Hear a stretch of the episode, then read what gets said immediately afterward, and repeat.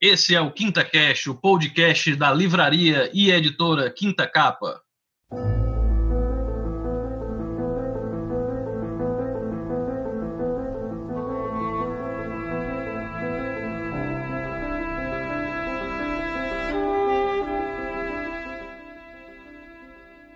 Amigos do Quinta Cash, é, hoje é um programa especial, espero que o primeiro de vários onde nós vamos falar de Tex, personagem clássico da editora Sérgio Bonelli, personagem que fez agora 72 anos.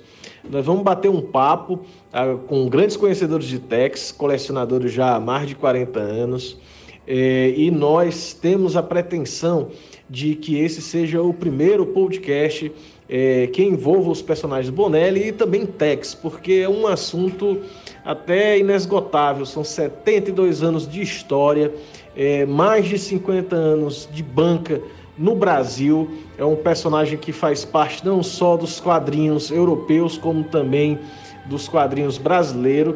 É, no caso, Tex é, dizem que o Brasil é a segunda casa de Tex, é a casa de Tex fora da Itália. E hoje nós vamos conversar com Nilson Farinha e logo depois com Afrânio Braga, dois grandes colecionadores de Tex no Brasil.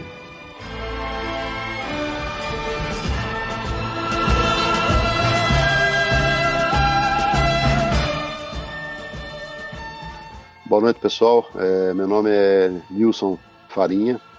É, sou leitor de Tex é, já há 45 anos, desde os meus 10 anos.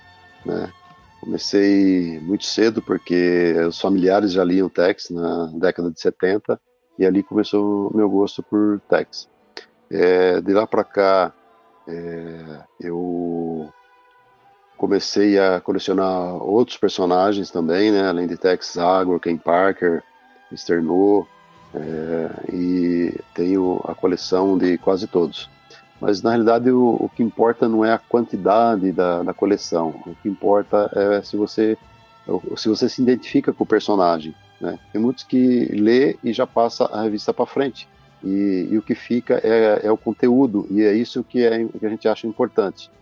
É, no meu caso, hoje estou com 54 anos, é, continuo lendo Texas e espero lê-lo por muito mais tempo. E assim, para mim, vamos dizer assim, eu, leitor do Piauí, que a gente sabe que a gente não está dentro desse eixo Rio de São Paulo que recebe mais material, e, e vamos dizer assim, de forma imediata, o que primeiro chegou para mim foi o material da Lawrence. Na quinta capa, que é a livraria, né? Na quinta capa eu vi aquelas edições, me chamou muita atenção, o preço muito atrativo, e eu comprei, comprei logo as duas primeiras edições. E, pô, cara, já conhecia Bonelli, já já tinha lido o Tex, conhecia a, a editora italiana, mas nunca, nunca, tinha tido a oportunidade de ler de Landog, né? Porque tinha sido publicado há muito tempo já pela própria Mitos, já estava com 10 anos longe das, das bancas ou até mais. Correto. Você vê, o, o Adriano, ele, assim como é, outros, né, de, de fã se torna um editor. Isso acontece muito, a gente está vendo aí a própria o Léo da 85, o Alex da Red Dragon. É o pessoal que antes de ser editor era leitor, né? E vem com tudo, né? É, fazendo aquilo que ele gostaria de receber. E aí você tem material fantástico. Mas depende dos demais fãs é, comprarem, né? Senão é, fica pelo caminho também. Isso é verdade. Hoje você vê um, uma campanha Bonelli, por mais sucedida que seja, esbarra ali nos 300, 400 apoiadores, né? Aí fica sempre, vamos dizer assim, será que esse é o público todo da, da editora? Que a gente sabe, a gente já ouviu diversas conversas que, por exemplo, o Tex, que é um caso assim sui generis no Brasil, eu, eu acho é o personagem que mais tem títulos hoje, títulos é, é, é, rotineiros, né? É, e ele chega de sul ao norte do Rio Grande do Sul, ao Amazonas, ele está chegando. Então é, fica aquela pergunta: pô, será que no Brasil todo só tem 300, 400 apoiadores da Bonelli? Aí fica aquele negócio: o leitor não responde, né? Às vezes é lançada a campanha e você não tem aquele sucesso que você espera. Porque eu, eu acho que o público existe, principalmente o público de quadrinho hoje, que quer um material de qualidade. Ô, Tiago, é, o que a gente vê é assim, eu acho que todo leitor, é, todo mundo começa cedo, né?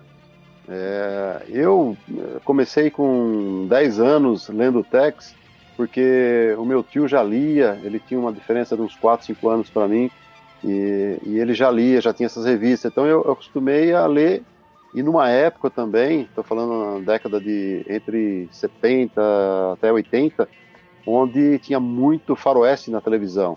Então você respirava faroeste, você brincava de, de, de faroeste, é, você ia comprar alguma coisa no mercado, os brindes era relacionado ao faroeste, né? Era o índio, o soldadinho, é, tudo era relacionado ao faroeste. Então é, incentivava muito nessa época. O próprio Forte Apache, é, famoso aí que muitos é, ainda têm guardado desde a infância, é, então, é, o pessoal começa a, a falar, a, começa não, fala muito que quem compra Tex hoje são os, os veteranos, né, da velha guarda, e, e, é uma verdade, muitos, ainda que conseguem continuar a coleção, é, é, compra só o, o Tex por estar tá lá atrás, que é uma, uma, uma literatura que é, continua no mesmo, é, a mesma, como se diz, é, como ele foi baseado, ele continua sendo ali honesto, justo. Então, é, isso faz Não há aquela mudança drástica comprando. no personagem, né? Não é, não é igual o quadro americano de tempos em tempos faz assim um, uma mudança que tira o casamento daqui, muda, o, passa o manto dali. O Tex ainda, por mais que ele tenha mais de 70 anos, né? Ele é de 1948, Sim. ele ainda é um personagem mesmo bem, bem fixo nas, nas raízes dele. Pouca coisa mudou. É, o, o, que a gente vê é que existe uma receita lá atrás onde é, não pode, não podia ser alterada e o, o, próprio Sérgio Bonelli manteve isso até enquanto ele é, esteve é, presente conosco, né? É, depois fica a cargo agora do filho e então a gente está vendo novidades vindo, é, a parte jovem do Tex que é importante para conquistar novos leitores é, e, então, isso mexer com, com, o personagem de vez em quando, mas não pode fugir daquela receita que deu certo lá atrás, né? Porque, convenhamos, é um personagem, é, pelo menos no Brasil, sem tanta mídia, e vai completar agora é, a publicação 50 anos é, em, em, fevereiro, é, sempre em bancas, não tem a mídia de, de, Superman, de Batman, que todo instante tem na televisão, propaganda, é, filmes, né? Então o Tex realmente aqui no Brasil, ele por si só é o que se, se banca mesmo, né? É, isso é verdade. É, você falou uma coisa interessante porque ele faz. É, ele tem a 15, oh, 50 anos agora, 2021, né? Porque a publicação. 50 não, 70 anos no Brasil em 2021. Porque a publicação dele é de 1948, é, mas ele só chega no Brasil três anos depois. Ele chega é, em 51, na, naquele, é, é, como é que aquele fascículo, né, da revista Júnior. Era, era uma edição é, tirinhas, muita coisa, assim, a gente fala que Tex não mudou, mas assim, do, das primeiras histórias dele até para Itália e tudo, ou você tem aí um, um, uma versão, é original ou foi a que, a que foi lançada agora pela Mitos? Essa é facsímile. É a facsímile, mas é, é original ou a que saiu agora pela Mitos na edição 600? Essa aqui é da, da Mitos, da 600. Eu, eu também tenho essa edição e esse facsímile, né? Que é eu... o, o, o Totem Misterioso, a primeira história do Tex. Só para comparativo, eu, acho... eu, tenho a número 29, eu tenho, é, é original. Original italiano ou brasileira? Brasileira, não, brasileira. Brasileira, essa, né? Essa é da, da, da Júnior mesmo. Uhum. É porque, assim, agora eu queria até a tua opinião. É, quando a gente fala de Tex, a gente fala que Tex não mudou tanto, mas será que não mudou tanto porque o formato é, é, do Tex é, é, favorece isso? Porque, tipo assim, é, no quadrinho americano, por exemplo, ele tem aquele senso de continuidade.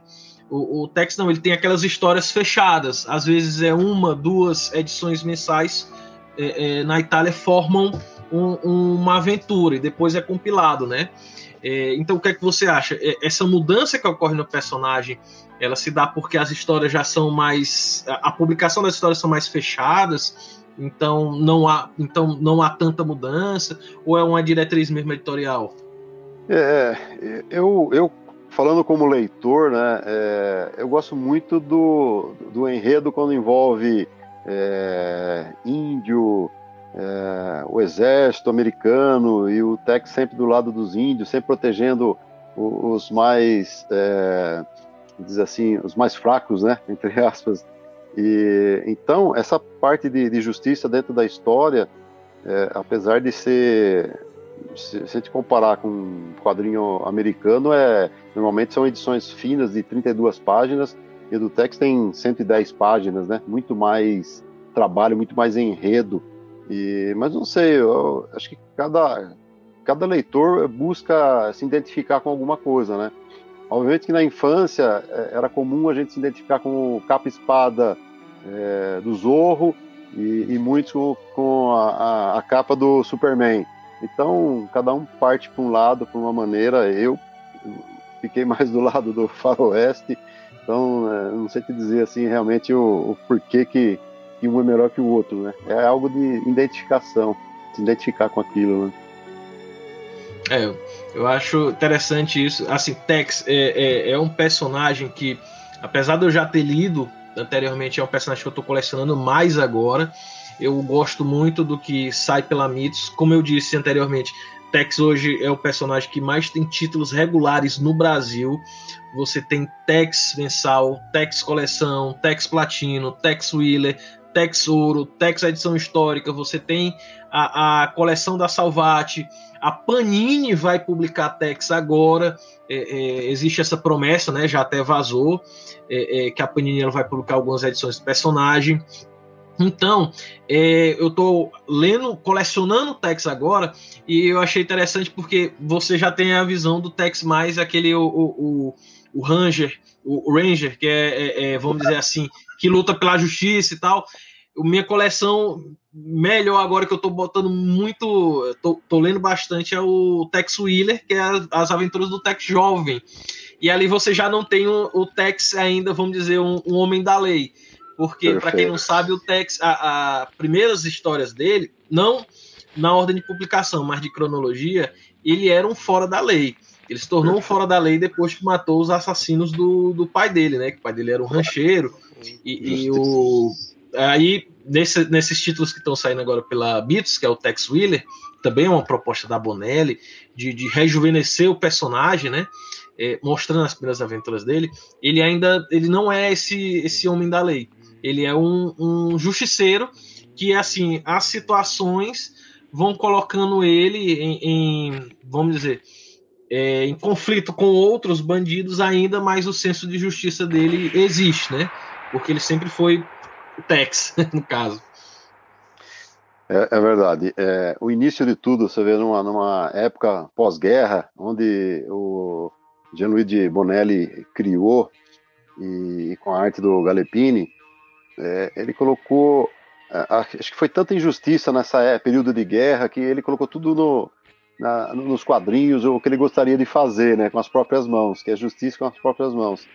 É, obviamente que nos dias de hoje o politicamente correto, algumas coisas, algumas atitudes de, de Tex, né, acaba até sendo reprovável, né?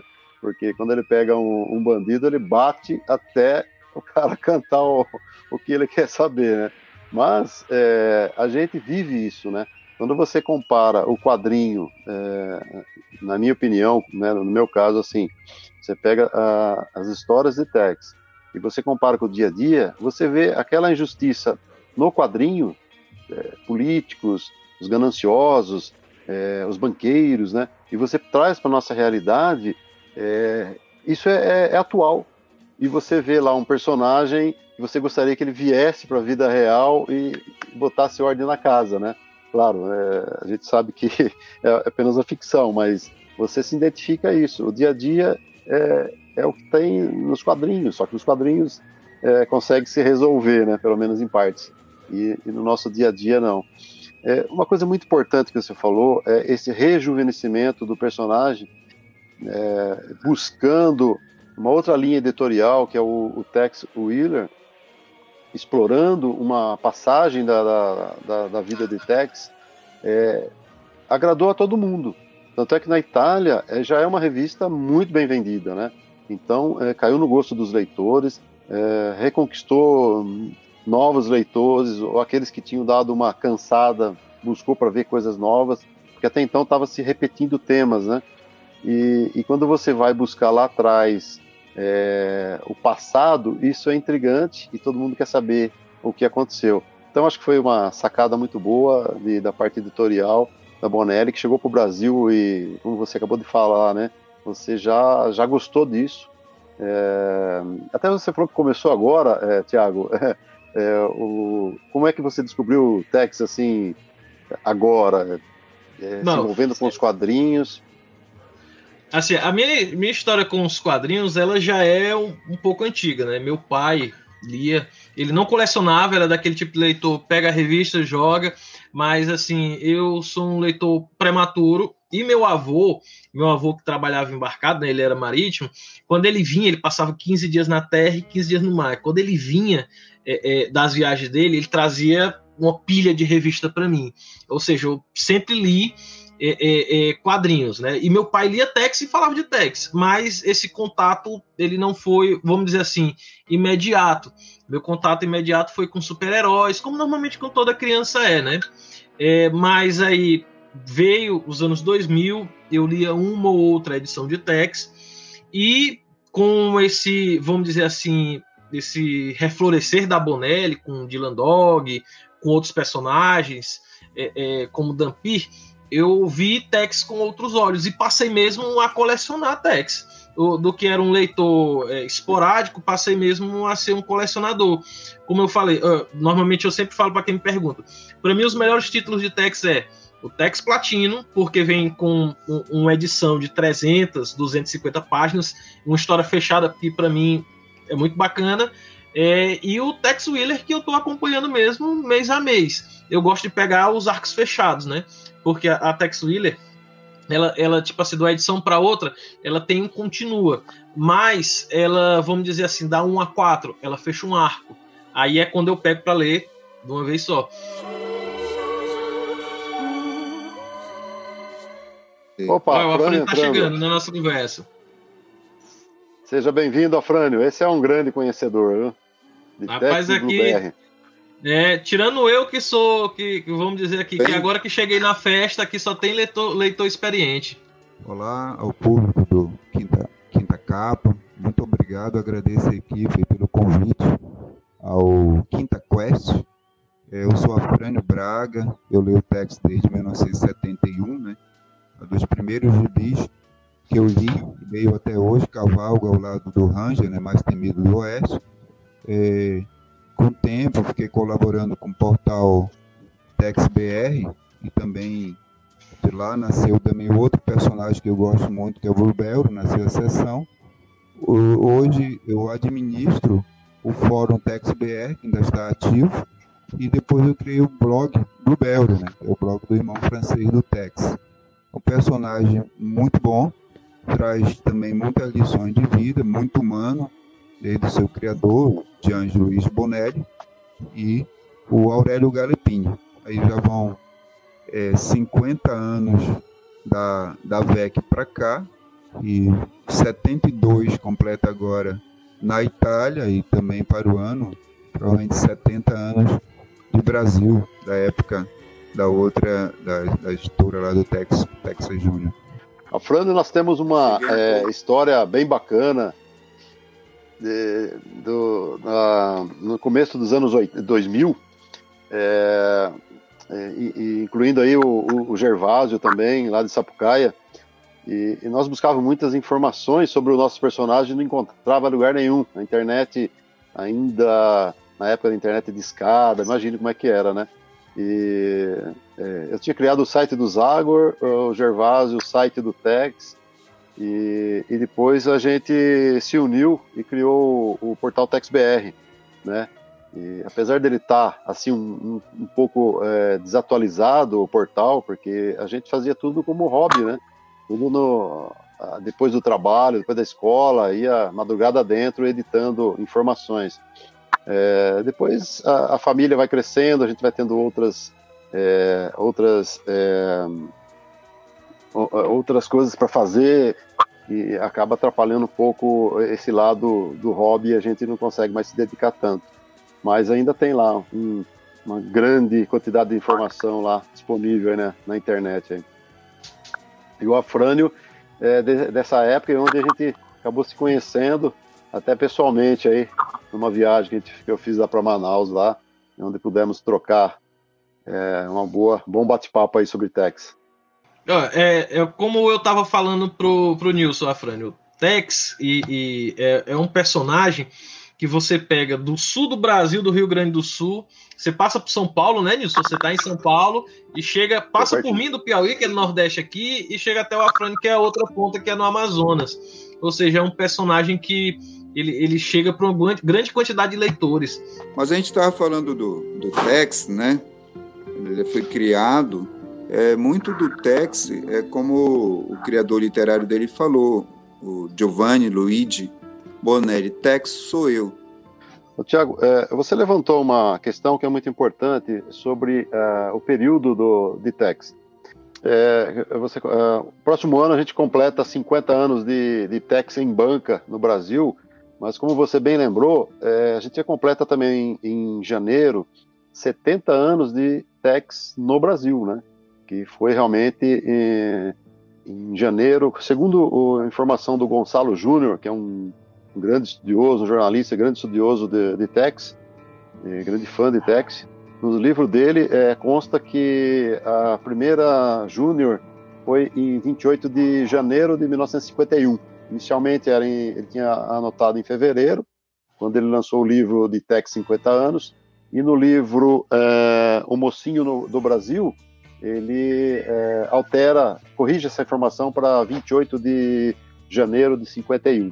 Então, é, estaremos completando também 70 anos de Tex no Brasil, em janeiro, e logo em seguida, em fevereiro, 50 anos de publicação ininterrupta em banca, começando aí é, em fevereiro de, cinco, de fevereiro de 71 pela nossa antiga editora VEC, né? É, sim, que nos sim. deu muita alegria aí. Afrânio, eu já estava conversando aqui com o Nilson. É, esse programa nosso ele tem a intenção de focar em Tex, mas também falar é, é, da Bonelli, né? Porque são duas coisas que não dá para dissociar. Você tem a figura do Sérgio Bonelli, do pai dele, o criador do Tex. O, o... Você tem também é, outros personagens. A gente, eu falei pro Nilson como é que foi meu primeiro contato com o, o, personagem Tex e a editora Tex. E você, como é que foi essa, esse contato com, com o Ranger mais famoso dos quadrinhos? Comecei a ler Tex em, em 1971 mesmo também, né?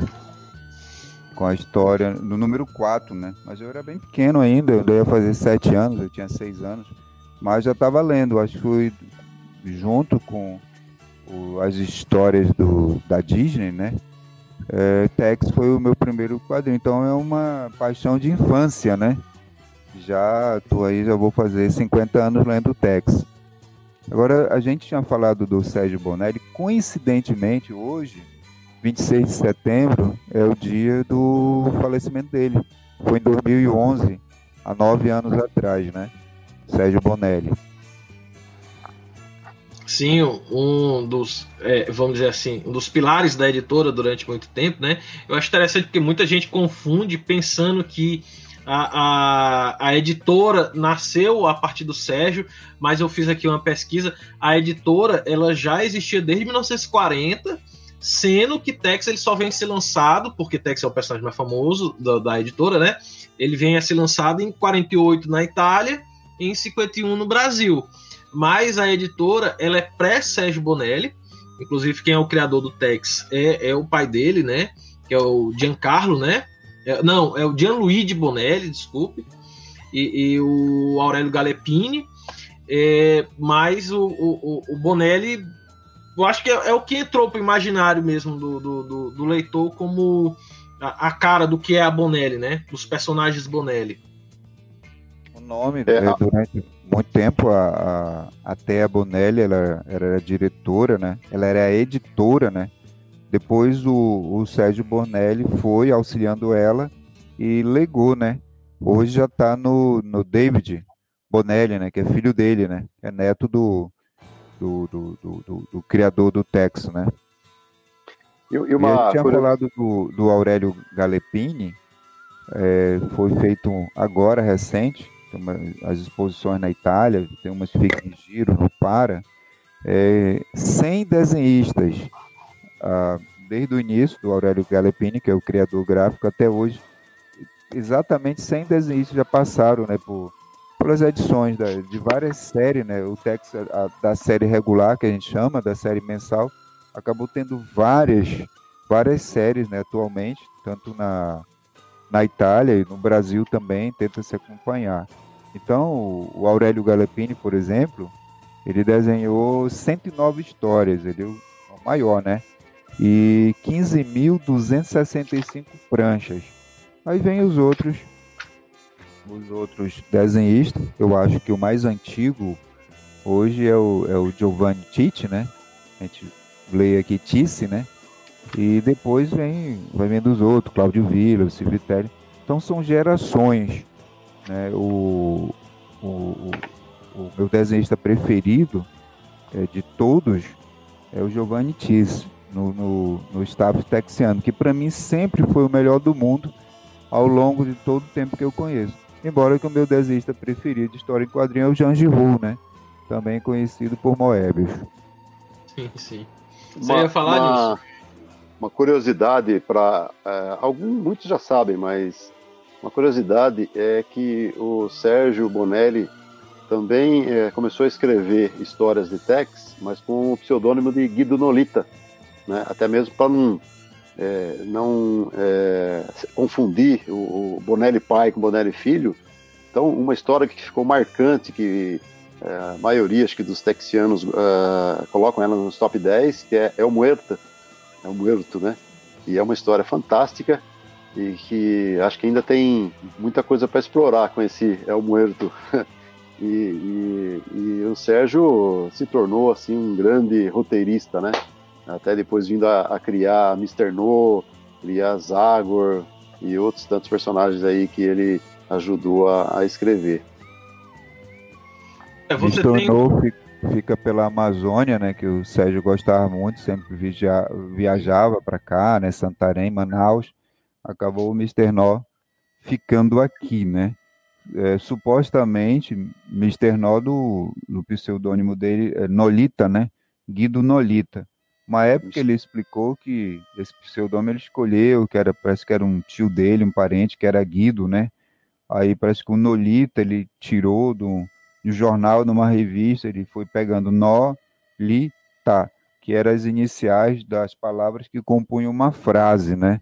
Não há, não há assim, o Nolita não há ligação é, com a família dele ou com alguém. Parece que somente o Guido eu achei interessante, o Afrani falou acerca do, dos desenhistas, do Tex, falou acerca também, vamos dizer, dos preferidos dele. E você, Nilson, assim, é, é de Tex, o que é marcante para você de, do, do, personagem? Porque a gente sabe que, né, são 70 anos de história, mas uh, tem certos momentos que a gente, olha, isso aqui eu gosto, isso aqui eu desgosto. Quais são os grandes momentos de Tex para você? É, são tantos que eu gosto. É, assim, é, de imediato, eu gosto é, da arte do, do Galep. É, sem ele, é, tudo começou com ele, então ele é o grande pai da, da do, do, do, desenho, da, do personagem. Né? O, o roteiro com o, o Bonelli colocando as histórias de de, dos índios, é, as injustiças. Então, toda história que tem índio, é, eu gosto muito. Né? Então, é, a gente tem assim, o, uma que eu gosto muito, o Ídolo de Cristal, né, que saiu na capa dura da, da VEC. São histórias que, que me marcaram todo o enredo. a própria, própria primeira edição de Tex, que, que é o o Totem Misterioso, é, também é, é, envolvente. Então, essas histórias são marcantes para mim. Uh, agora, a, a mais... recentemente lançou aquele Super Almanac Tex, né? No qual conta com o roteiro da, da dupla criadora de Tex, né? Que é naquela história A Grande Intriga. Perfeito. Então, uh, uma. Sempre dizem que é, tudo é impar, né? O bem e o mal. E Tex tem o seu arqui-inimigo, que é Mephisto. Então, sem ele, eu acho que também é, é, foi muito importante essa, esse mistério que envolve a parte do Mephisto, que é um dos mais é, adversários dele, que sempre morre e retorna, né? mas faz parte da, da ficção aí. Então, as histórias onde envolve Mephisto, é, eu gosto muito também. E você, Afrânio, os grandes momentos de Tex para você? Você é um leitor desde a década de 70? Tem a, essas, tem as histórias, às vezes, de até ficção científica, como teve já o alienígena no, no o Mistério do Vale da Lua, ou algo assim, já é uma edição lá bem no começo, né? acho que é o número 17, e depois tinha também a Flor da Morte, que caiu um meteorito, alguma coisa na Terra, e aquelas flores. Eu, eu lembro que a arte era do, do saudoso Guilherme Letteri, né? do, do ET, né? A arte era do Aurélio Galepini. Então, que ele explora a ficção científica, aí também o sobrenatural, nessa parte do Mephisto, também do Yama, né? Aí tinha o Barão Samédio, tinha aquelas outras. É, tinha até uma bruxa, o, o nome é Azenga, eu acho. Esse é o nome dela, então tem essa parte sobrenatural também.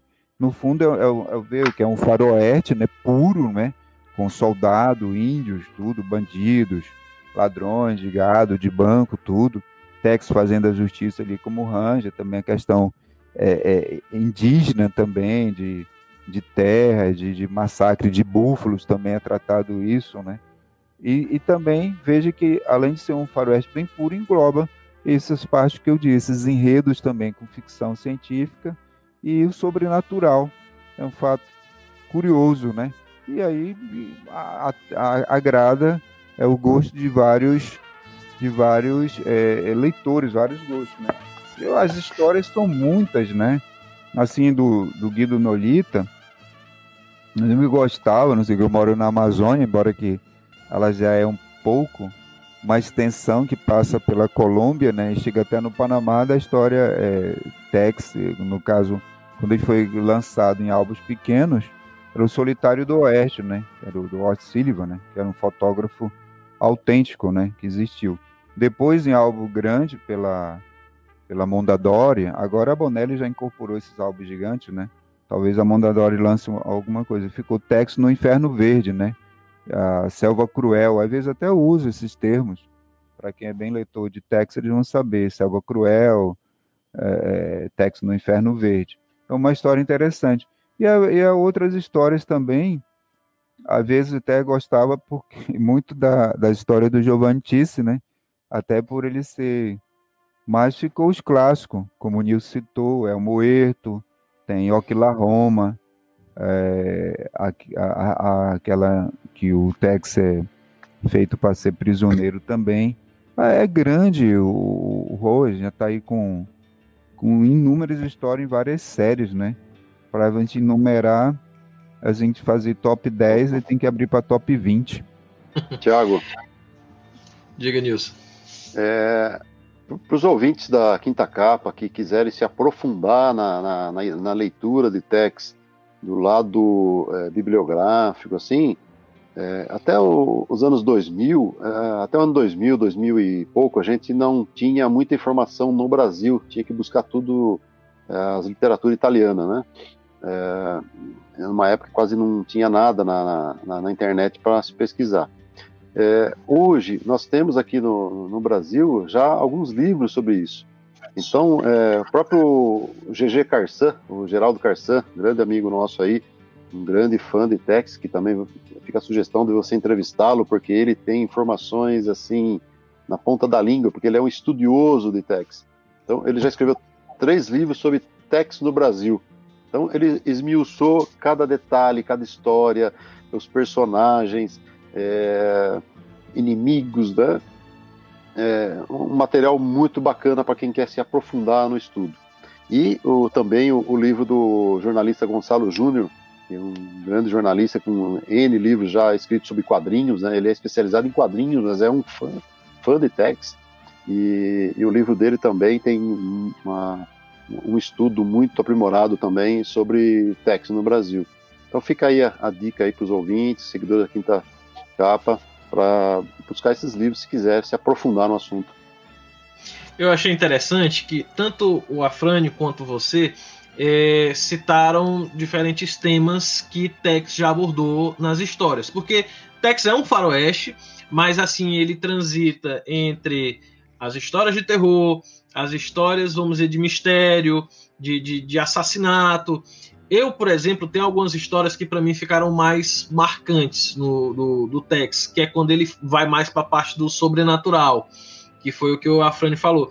Eu gosto muito do Deus Canibal, que saiu na, no Tex Platino, e gosto também, eu acho que saiu no Tex Edição Histórica, eu acho que foi 98, no qual o Tex tem um sonho com o fantasma de um, de um monge que foi morto, de um, de um, de um religioso que foi morto, porque roubaram o, o, o tesouro lá da igreja. Eu acho Boa, muito bacana isso. Essa história é boa. Isso é muito bacana.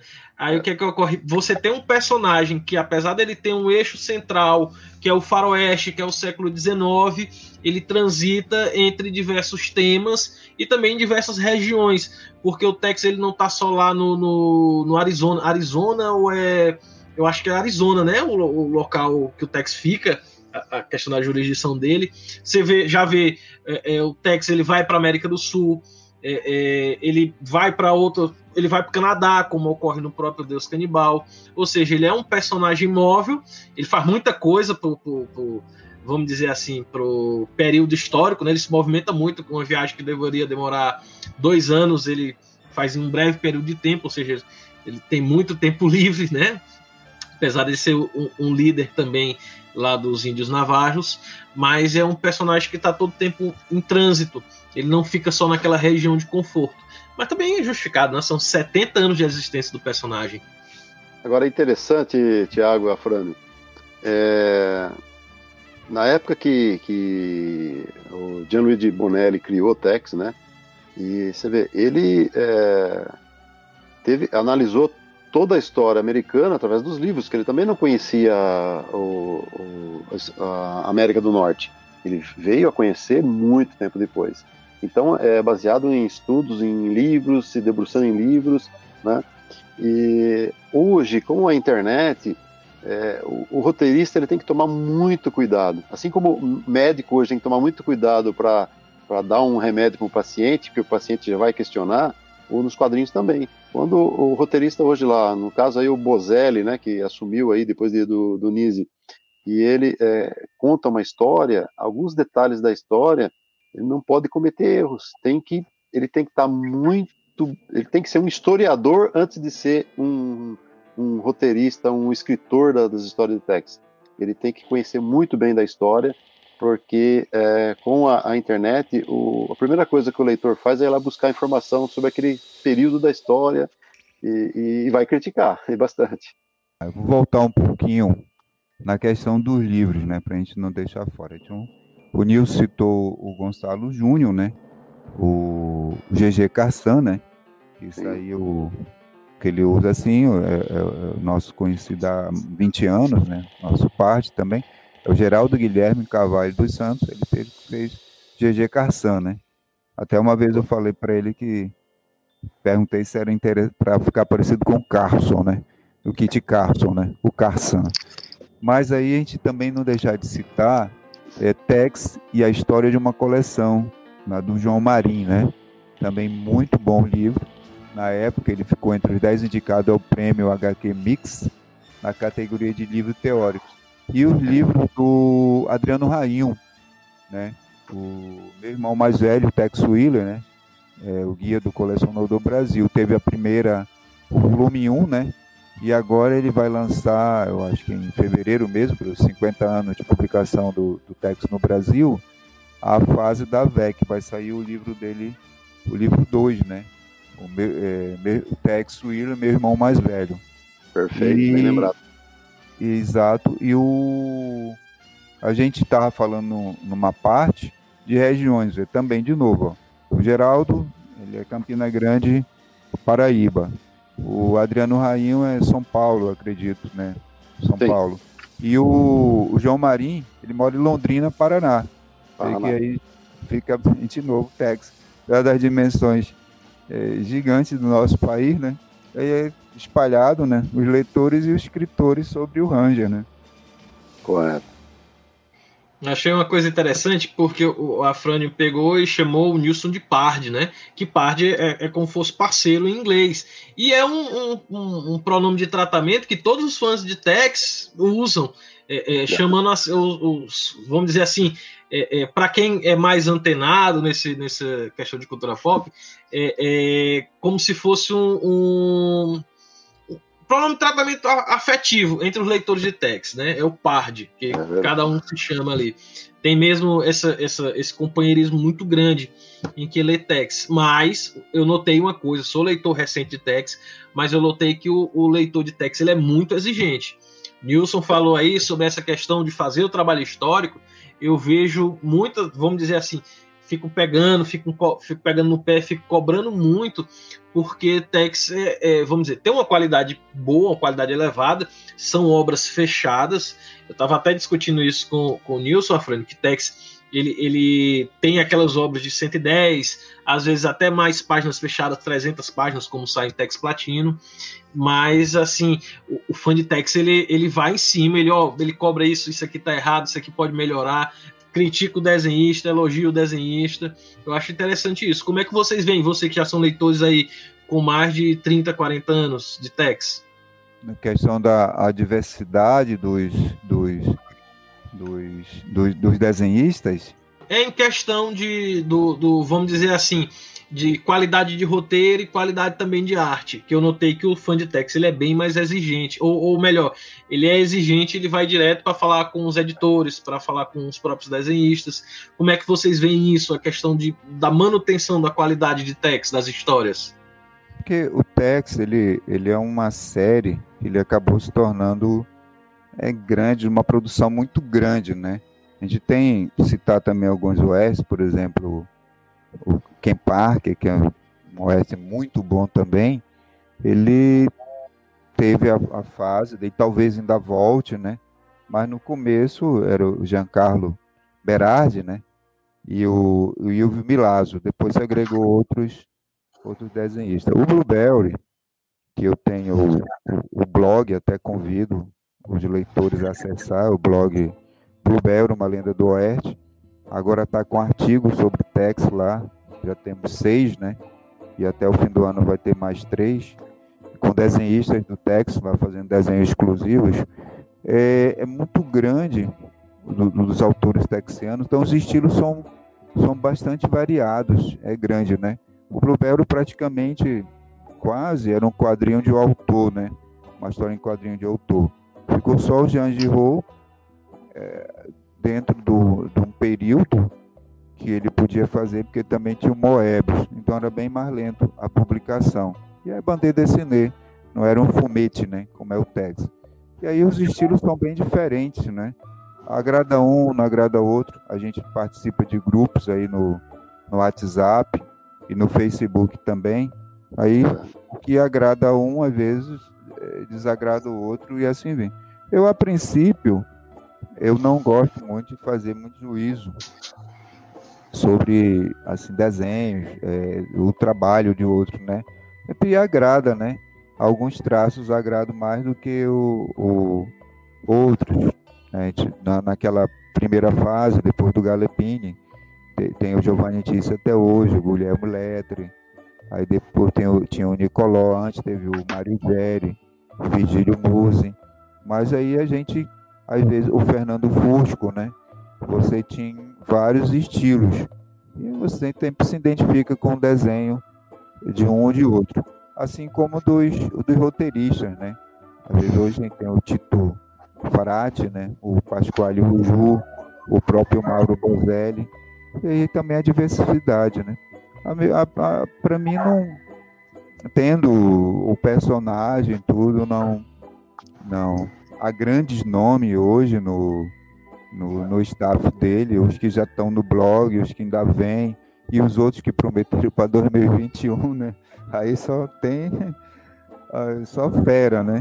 Até mulher também está desenhando text já, que antes não, não tinha, né? Mas não era uma questão de ser o desenhista só, desenhistas homens. É, agora surgiu, tem a, a Laura Zucchelli, né? O livro dela, o, o, aquele, o DOC, né? O texto gigante é publicado em vários países. E aí talvez ela venha a ficar mais a outros projetos, também ela trabalha para outras editoras, né? Mas o, essa questão para mim não. Eu acho que gosto tanto do personagem, é o meu personagem preferido, né? Eu, eu tenho um blog do, do Blueberry, né? Que até já citei, é, que ele nasceu, na verdade, eu estava aqui vendo, o, o portal TexBR também recomendo, ele está ainda na edição regular do Tex até a edição 500. Foi até 2011, né? O fundador dele, que é o Gervásio Santana, ele, ele entrou na política mais ou menos nesse período, 2012. Ele é vereador em Sapucaia do Sul, no Rio Grande do Sul, e ele não deu para conciliar as duas coisas, mas eu o Nilson tinha falado aí que era um dos portais bonelianos grande, eu acho que ainda deve ser um dos maiores. Ainda ficou um legado, é como fosse uma biblioteca, as séries estão lá, né?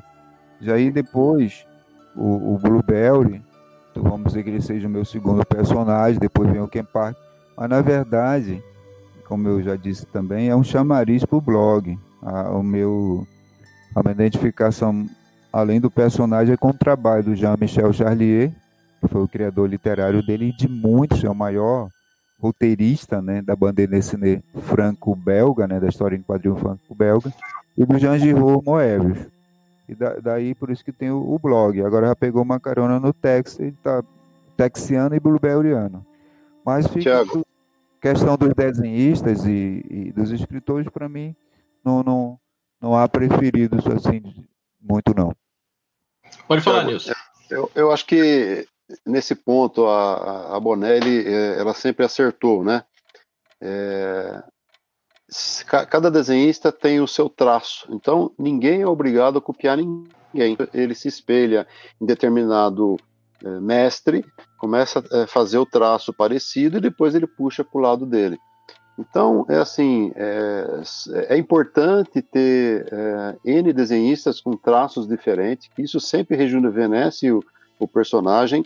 É, obviamente que às vezes a gente torce o nariz para determinado traço é, e adora outro. Só que assim, é, são anos e anos desenhando, e a gente voltando lá atrás, o Galep e o próprio o Gianluigi Bonelli, eles escreviam e desenhavam vários personagens ao mesmo tempo, né?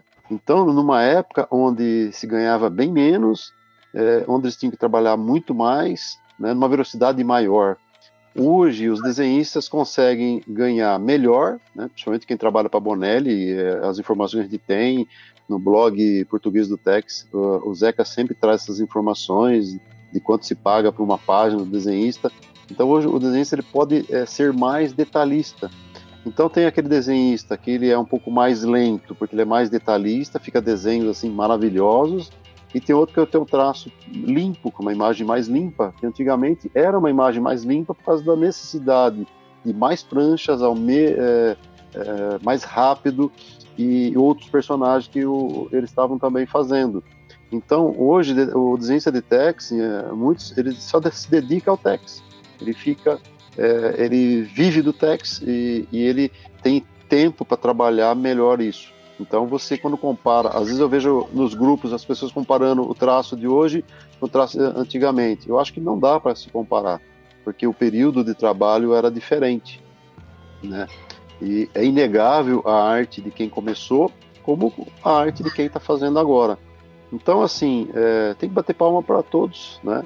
É, agradando ou não agradando, agradando a gente, é, você vê que os desenhistas vão se aprimorando mesmo, por, por exemplo, é, Mr. No é um desenho fantástico, que eu adoro o personagem, adoro o traço do Dizo. Quando ele foi fazer tags, aquele tags uh, anual que saiu pra gente aqui, o traço dele ficou assim, é, meio. Acho que ele tentou tanto fugir do, do Mr. No que ficou, não agradou tanto o traço, né? Do, dele. Até hoje se fala em todo canto. Mas é um artista de renome, meu, com tanto que já fez. E às vezes até a idade, o, né, a mão já não está conseguindo dar mais aquele, aquele detalhe tão belo como ele já conseguiu no passado. Você falar isso é uma coisa também que, é, é até para quem não conhece a, o modo de produção americano, as aventuras de Tex elas são produzidas com uma antecedência muito grande. Às vezes chegando até um planejamento de um ano, dois anos, quando é um Tex, é um tex gigante, né? O Tex Sonic, o pessoal chama. É bem diferente ali daquela produção do mercado americano, que é em coisa de quatro, três meses, ou então tapa, às vezes um tapa-buraco é feito em questão de um mês, mas Tex não. É, é, pela essa questão de qualidade e, e também programação, a, a, vamos dizer assim, do roteiro e de passar também é, é, para o desenho, isso aí já é uma programação de, de anos às vezes. E como é que vocês veem isso quando um, vamos dizer, tal autor é anunciado para Tex, ele já tem, vamos dizer, uma data correta? Como é que é essa produção que vocês sabem? A gente vê uma, voltando ainda na, na questão dos desenhistas, a evolução gráfica do Aurélio Galepin nas pranchas do Tex, né? Você vai notando isso no decorrer. O Giovanni Tisse teve, aí tem várias fases também, mas muitos desenhistas tiveram uma evolução. O Cláudio Villa se comparar o desenho do início, teve não tão grande, eles já começaram já, muito desenhista no Tex já começou assim.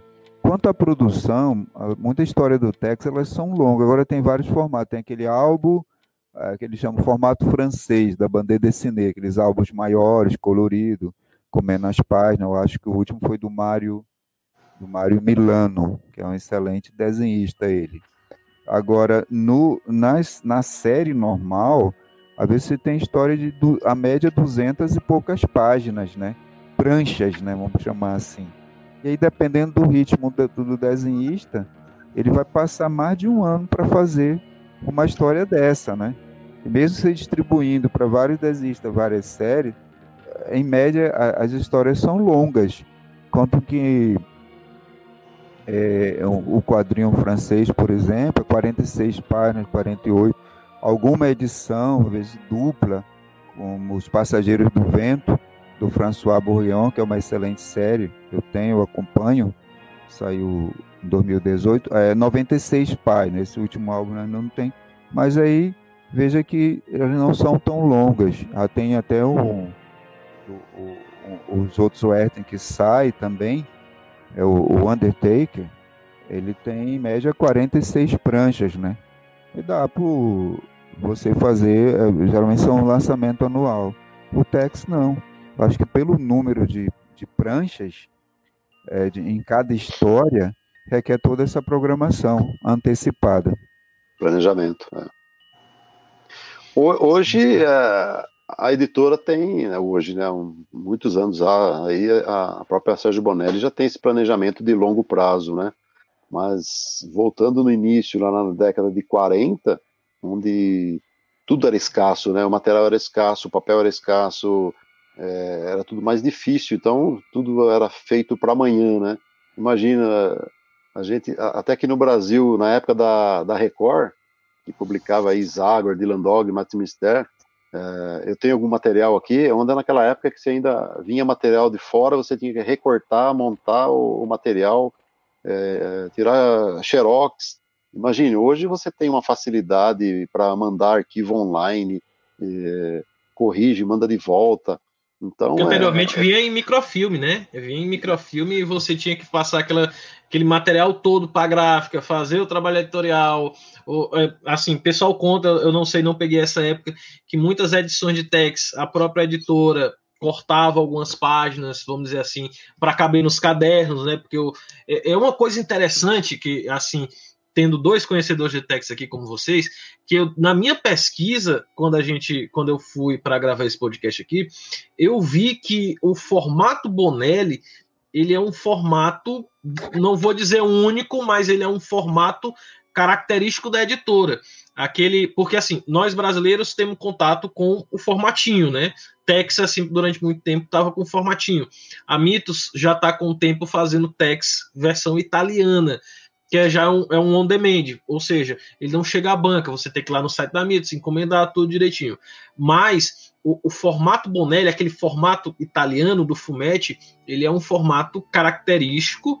Eu não sei se ele nasce com a Bonelli, mas eu sei que ela é a que mais usa e também é a que mais se identifica as revistas dela, né?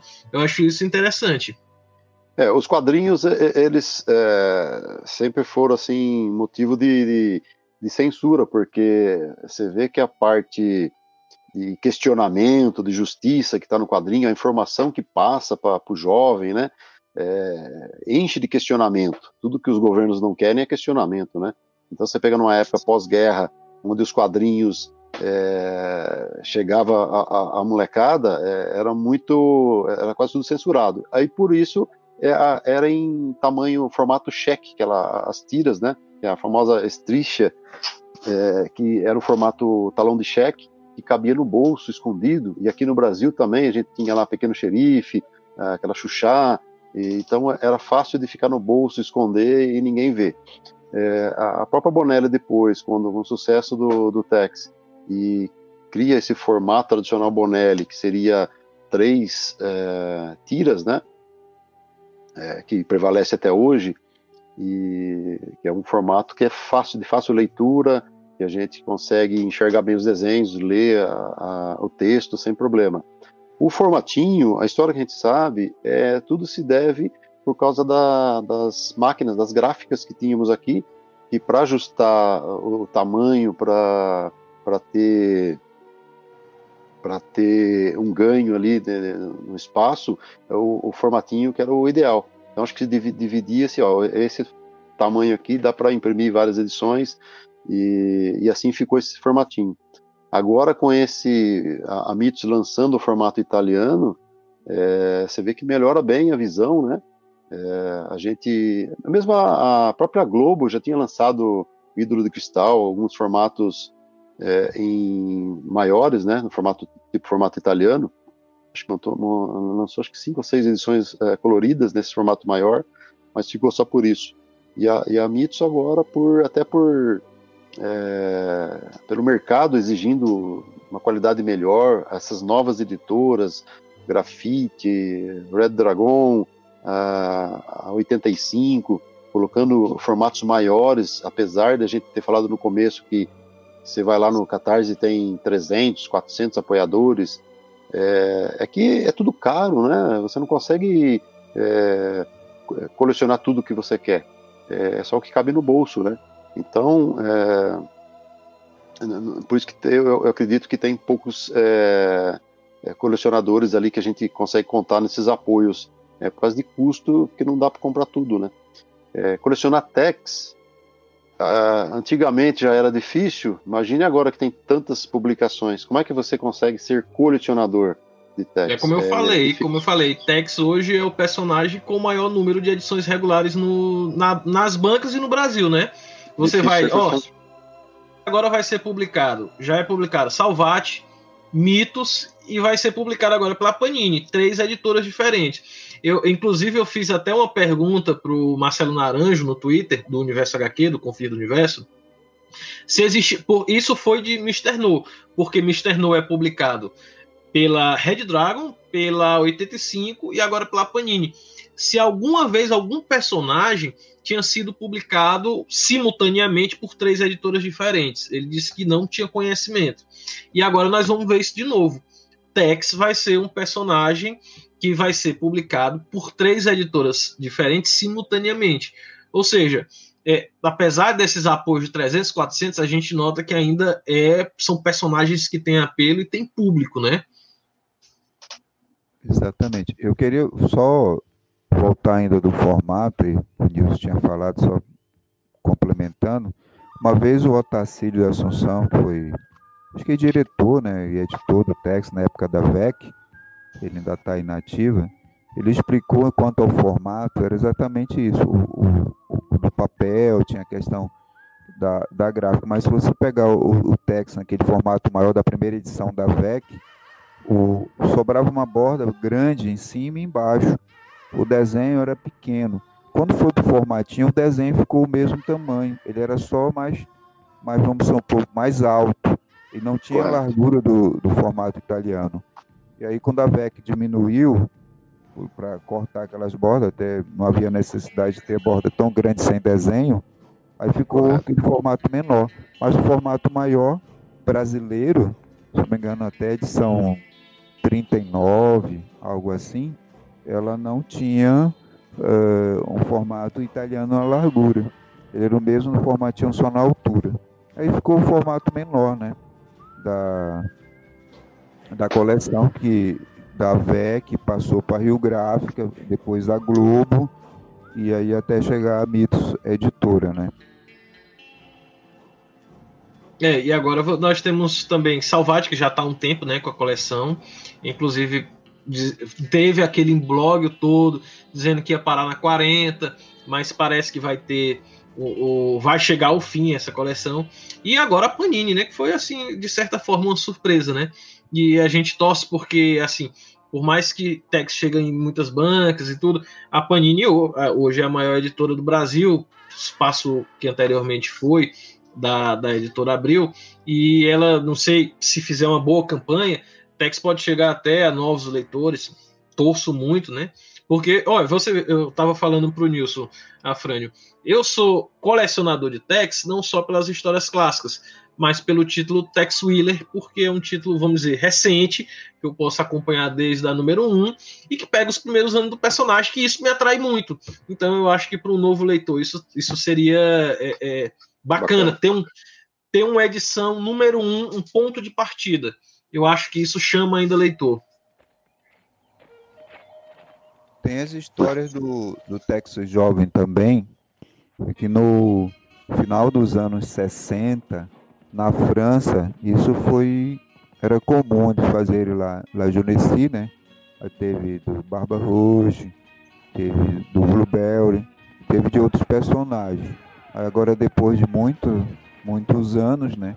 A, até décadas, a, a SBE criou também essa série, né? Que é a, as, do, as histórias do Tex antes, né? Até antes de se tornar o, o agente do, da reserva naval, de conhecer o kit e etc, né? É interessante também essa parte. Uma coisa que eu vejo importante é a Panini, é, como a gente sabe, ela tem direi os direitos é, de tex é, a nível mundial, né? Então, a MITS hoje para publicar tex necessita de uma licença da Panini, não mais da Bonelli. É, todo o pessoal que está publicando aí, Mr. No, é, todo esse pessoal, eles, eles pegam a licença com a Panini, ela que tem os, os direitos aí, mundiais. E, e, a Panini entrando em Tex é interessante, porque a gente não sabe o que, que eles estão pensando, mas para nós, leitores, é importante, porque a Panini é a nível mundial e até em território nacional, ela abrange todo o território, né? Então, você vê que é uma editora que tem uma exposição maior. É, hoje a gente vê muita reclamação do leitor que, que não chega às revistas na sua cidade, ou chega só nas capitais, ou naquelas cidades mais. É, tem uma população maior. Mesmo aqui em São Paulo, tem cidade aqui do meu lado aqui que não recebe assim as publicações da, da MIT. Isso é uma. A gente já conversou com isso numa época com o Dorival, há, há muitos anos atrás é, que depende sempre da distribuidora, né? A distribuidora ela vê onde que tá, ela pega um pacote, manda. Se não vendeu nenhum na, em determinada cidade, ela não manda mais para lá, porque para ela ela manda e tem que trazer de volta. Então é um custo que se não vendeu ela também não recebe, porque a distribuidora só vai receber que ela vai pegar o ganho do, de quando vendeu. Então ela acaba é, arriscando do mapa algumas cidades.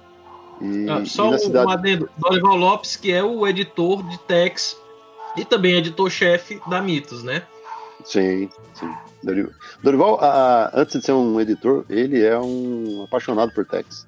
Ele é fã de Tex, é, muito antes de vir a ser o editor de Tex.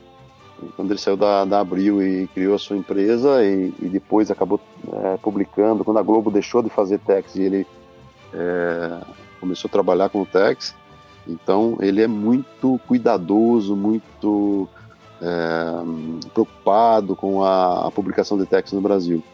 É, a gente sabe de, de, assim, de tiragem que saiu errada, ele picotou tudo e mandou fazer de novo. É, pelo esse cuidado, esse é, é, a importância que tem o personagem aqui no, no, no Brasil, né? E para a editora também, né? a gente estava falando da, da distribuidora. Antes tinha a Fernanda Quinalha, né? E também a Dinap. Eu acho que depois, aí eu acho que em 2009, por aí, 2008, a Dinap incorporou a Fernanda Quinalha. Com a Dinap é do grupo Abril, né? Que está bem é um pouco. Faliu também. Né?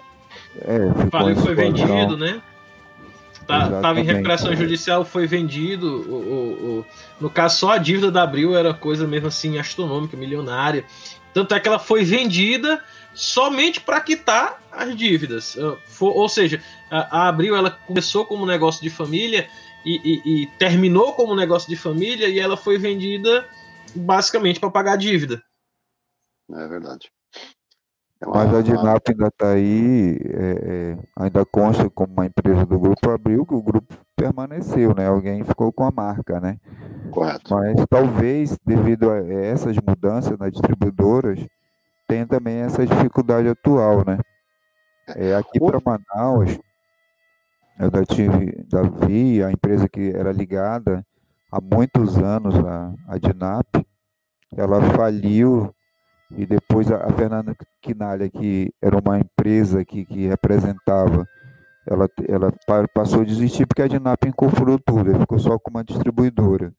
Informação que eu tive assim, é, não muito concreta, mas parece que às vezes o jornaleiro tem que buscar no aeroporto as publicações. Havia uma outra distribuidora aqui, num determinado local, e eu não sei como está. Talvez é, é, às vezes em alguma cidade pode ter acontecido isso também. O distribuidor local que fazia parceria com a distribuidora nacional também tem entrado em dificuldade. Agora, uma coisa muito importante é, na distribuição é assim, são as vendas online. É, antigamente, a, a, editora publicava, mandava para a distribuidora e, e esperava o reparte, né? Então, é, hoje, você vê que a própria Mitsu, ela investiu bastante na, na, na parte de, de, loja online, é, precisa melhorar ainda muita coisa, mas antigamente a loja era meio que, que vender pela loja, vendeu. Hoje não. Hoje a Mitsu, além da loja online, ela tem uma loja física lá próxima a, a, aqui ao, a capital, aqui na, em São Paulo, é, ali, eu não lembro exatamente o endereço, era na Paulista, agora mudou de novo. Então eles têm uma loja física né? Com todas as publicações da Mitsu lá, é, não só Tex, né? Todas as publicações da, da editora. E, e, a parte online que é o grande segredo, porque todo mundo tem acesso. E aí, obviamente, a gente fica na mão de quem? A gente volta a, aí depende do, da, da entrega, que no caso é o correio, que também vive por momentos difíceis, né? Então, é, é, melhorando essa parte de, de, de entrega, acho que a tendência é, é melhorar para tudo, para todo canto, para todo o país, né? Sim, sim. No caso, a Mitsu ela tem a loja física dela em São Paulo, né? É, tem o, o, portal dela de vendas, que é, que é também você pega várias promoções, você constantemente tem promoções até 50%, e ela também tem tá formando uma parceria, se não já não é uma coisa bem consolidada, para mim é, com a própria Amazon, que chegou Sim. tem uns anos aí que já basicamente dominou o mercado. E, e a, eu compro, eu acho interessante, porque assim, é, apesar de eu ter a banca aqui em Teresina onde eu compro, eu compro o Tex da Salvati lá, é, é, eu gosto muito de pegar as promoções da Amazon do, dos Tex Platino quando eu não compro na Kitacapa, né? Porque o Bernardo também vende, vende Tex lá, que é o, o Bernardo é o dono da Kitacapa. Eu gosto muito de pegar promoções na, na, na Amazon Tex Platina e edição histórica. É, e Tex Graphic Novel também, às vezes você encontra por 30%, 40% de desconto. É, é, tipo assim, a gente sabe que o, o, o vendedor, o livreiro, tá perdendo com a presença da Amazon, mas também esses preços, assim, quando você pega uma boa promoção, você consegue comprar muita coisa daquele personagem. E é o que eu faço. Eu pego muita promoção pequena de Tex. Tex Wheeler eu basicamente compro pela Amazon, porque vez ou outra tá numa promoção, ou compro pelo site da Mitos. A Mitos às vezes dá 50%. Em, em Tex Wheeler eu já compro logo o arco, que eu, que eu gosto de comprar por arco também, né? Você vê, é, uma coisa interessante, né? Banca, eu adorava ir em banca, adorava. E compra online eu não gostava muito, porque eu gostava de chegar, de pegar, de visualizar, principalmente para ver se não vem amassado, aquelas coisas todas que a gente sempre tem problema quando é entrega via correio aí. E, e hoje não, hoje eu estou totalmente acostumado a escolher online, pedir, fazer o pagamento rápido e, e receber depois, né? Então, o, o jovem mesmo não sabe nem como é uma banca por dentro, né? O mercado é tudo online, eles é tudo online, celular, então é não tem volta, né? Isso é, é fato. É, dependemos dessa parte tecnológica e uma coisa muito importante, Thiago, né? jovens que você aí fazendo essa divulgação, né? É, então a linha no YouTube, Instagram, Facebook, então essa propaganda que não tem preço né? É, mesmo que saia uma crítica né, sobre o personagem, mas é, é, sempre vai ser construtiva, né? Ou crítica ao formato, ou crítica ao desenhista, não importa, mas é, a gente vê que está sempre falando, né? Quanto mais se falar, melhor. Eu lembro que há 20 anos atrás, no próprio universo HQ, uma vez a gente questionou o, o Sidney Guzman Poxa, não tem nada lá de Bonelli. Ele falou, não tem porque ninguém quer escrever. Se vocês quiserem escrever, o espaço está aberto. E foi isso que só aconteceu. Um adendo, só um adendo. A última, a última resenha que teve de Tex dos últimos anos foi minha. Eu peguei e fiz o, a resenha do Tex Graphic Novel é, com desenhos do RM Guerra, que é o, o, um dos criadores de Scalpo. Gostei tanto daquela HQ, eu, pô, tenho que escrever sobre essa HQ, tenho que chegar, é, é, tenho que divulgar esse negócio, porque é, eu não sei o que, é que vocês acham, mas para mim, infelizmente, a divulgação da Mitos é, é, é muito falho Tex. Hoje, basicamente, a divulgação de Tex tá na mão da gente, da Confraria Bonelli, do Tex BR, tem o, o, o é, tem o blog do, do Bluebell e do Afrânio, que também tem material de Tex, ou seja, é, o personagem ele tem aquele apoio da propaganda, Principalmente porque o, o, próprio fã gosta de divulgar. E, é e foi o que ocorreu comigo. Eu, eu, peguei, não, gostei disso aqui, mandei um e-mail pro Sidão, tem espaço, pode publicar. Ele botou a publicação do Universo HQ da, da Graphic Novel, do Tex, do RM Guerra. E é. eu escrevi também outra, outra resenha sobre material Bonelli. Tá lá para ser divulgado eu adoro o, o, trabalho ali do, do Sidão. E também, quando chegar a, os outros materiais, porque tem muito material Bonelli no Catarse, tenho pretensão das resenhas que chegarem, divulgar o material Indica de Leitura na Kitacap e divulgar no Universo HQ, que tem um público mai, maior, né? Sim. O Sidão sempre falou isso, assim, espaço tem, vocês precisam é escrever. Às vezes acontece da editora não, não divulgar muito, porque aquele título já é certo, a ver, é certo que toda divulgação é bem-vinda, mas como o Tiago falou, é tanta divulgação extra que ela fica, é, vamos supor assim, mais quieta, né? Não faz muito, muito barulho em relação a Tex. O Tex ele é, já foi ou é ainda publicado em mais de 20 países do mundo, né? O Bluebell também acompanha esse número, né? São mais de, de 20 países. Em 2000, o Sérgio Bonelli falou, tá aí, passou 20 anos, né? E como às vezes é o tempo. Tem no editorial do, do Último Rebelde, que o Colly Wilson desenhou. Colly Wilson é neozelandês, né? Ele ele fez aquele, aqueles desenhos. Ele desenhou seis alvos da juventude do Blueberry. E o, o Sérgio Vanelli disse que o Blueberry era o irmão francês do Tex. Aí daí tá que agora, em 2020, tem a, essa série lá do Thiago falou, né? Que até o, o blog Blueberry estava se rendendo ao, ao Tex Wheeler, do Blueberry Tex. Mas a ideia, esse foi de uma frase dita 20 anos atrás. Eu li e guardei que eu tenho as duas edições em italiano aqui e em português, né? Do, do último Rebelde. E agora está em, tá em torno lá os dois. E aí já vai divulgando o personagem, vai embora. Talvez a, por conta disso, e até os livros temáticos, há muitos grupos no WhatsApp, na, na no Facebook, é, sobre o, o Ranger, né, o Ranger mais temido do Oeste, que aí você você deixa mais quieto isso, talvez ela ela é vá em outros títulos, em outras séries, né, que ela publica. Mas você vê que é engraçado, né? é interessante.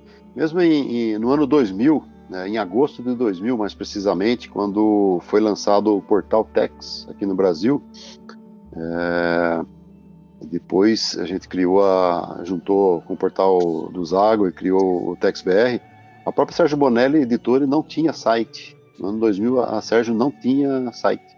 Então, criou... então quer dizer que vocês foram os primeiros a fazer esse movimento e não foi na Itália, foi no Brasil. Foi, Sérgio Bonelli não tinha. Veio, é, eu não sei se foi um ano depois, dois anos depois, que é, é, apareceu, o, que ela lançou o site dela, a Sérgio Bonelli Editore, né, .it, e, mas não tinha. Então, se, eu, se, a gente quisesse a informação de uma capa de text, eu recorria, uh, text italiano, recorria ao eBay, no eBay tinha lá venda de revista antiga, então você ia lá, textal, opa, esse aqui saiu no Brasil, então a gente fazia uma, uma comparação, bom, a, a publicação brasileira com a publicação italiana, principalmente os fóruns de série, né, que tinha, que tinha na época, uh, os formatos Strícia, e, então a gente pegava todas as informações no, principalmente no eBay, é, eBay, né?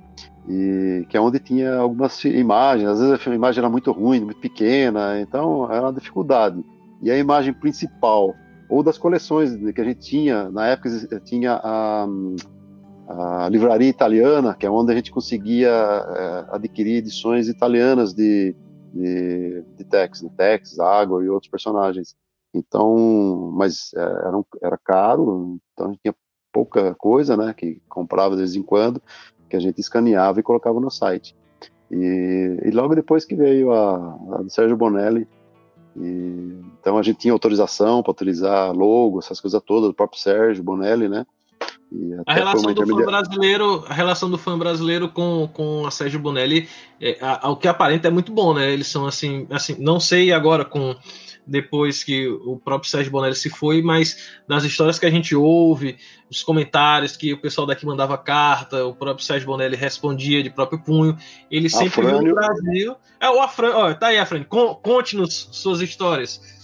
Foi o tem aí, eu divulguei um pouco agora nos grupos, demoro, né? Uma vez até a turma comentou, acho que na época do, do fórum, né? Do, tinha um grupo no Yahoo, né? Bonelli HQ do Zé Ricardo. Não, a Frane só calada, não foi o Gervásio que, que falou. Geralmente, assim, eu não é, apareço pouco, né? Não gosto, eu acho que eu mais enfatizo os personagens são mais importantes, personagens, consequentemente, seus autores, né? Eu passei todo, todo esse tempo que o pessoal me conhecia e não sabia que eu tinha esse material. Acho que eu me correspondi durante uns 20 anos com o Sérgio Bonelli, né? Legal. E com o pai dele também. Eu tenho aqui. Eu mandei até umas sugestões de história para o pai, talvez alguma coisa ele aproveitou, ele me respondeu, está nas cartas aí. E também eu mudei na, na casa que eu tô, né? Eu mudei uma vez, depois eu mudei outra vez e acabei em duas mudanças perdendo alguma coisa, mas ainda tem. O Giovanni disse também, eu troquei cartas com ele e com o Fernando Fusco. Com esses desenhistas, eu estava até vendo hoje, vou ver se eu faço um filme para botar no WhatsApp.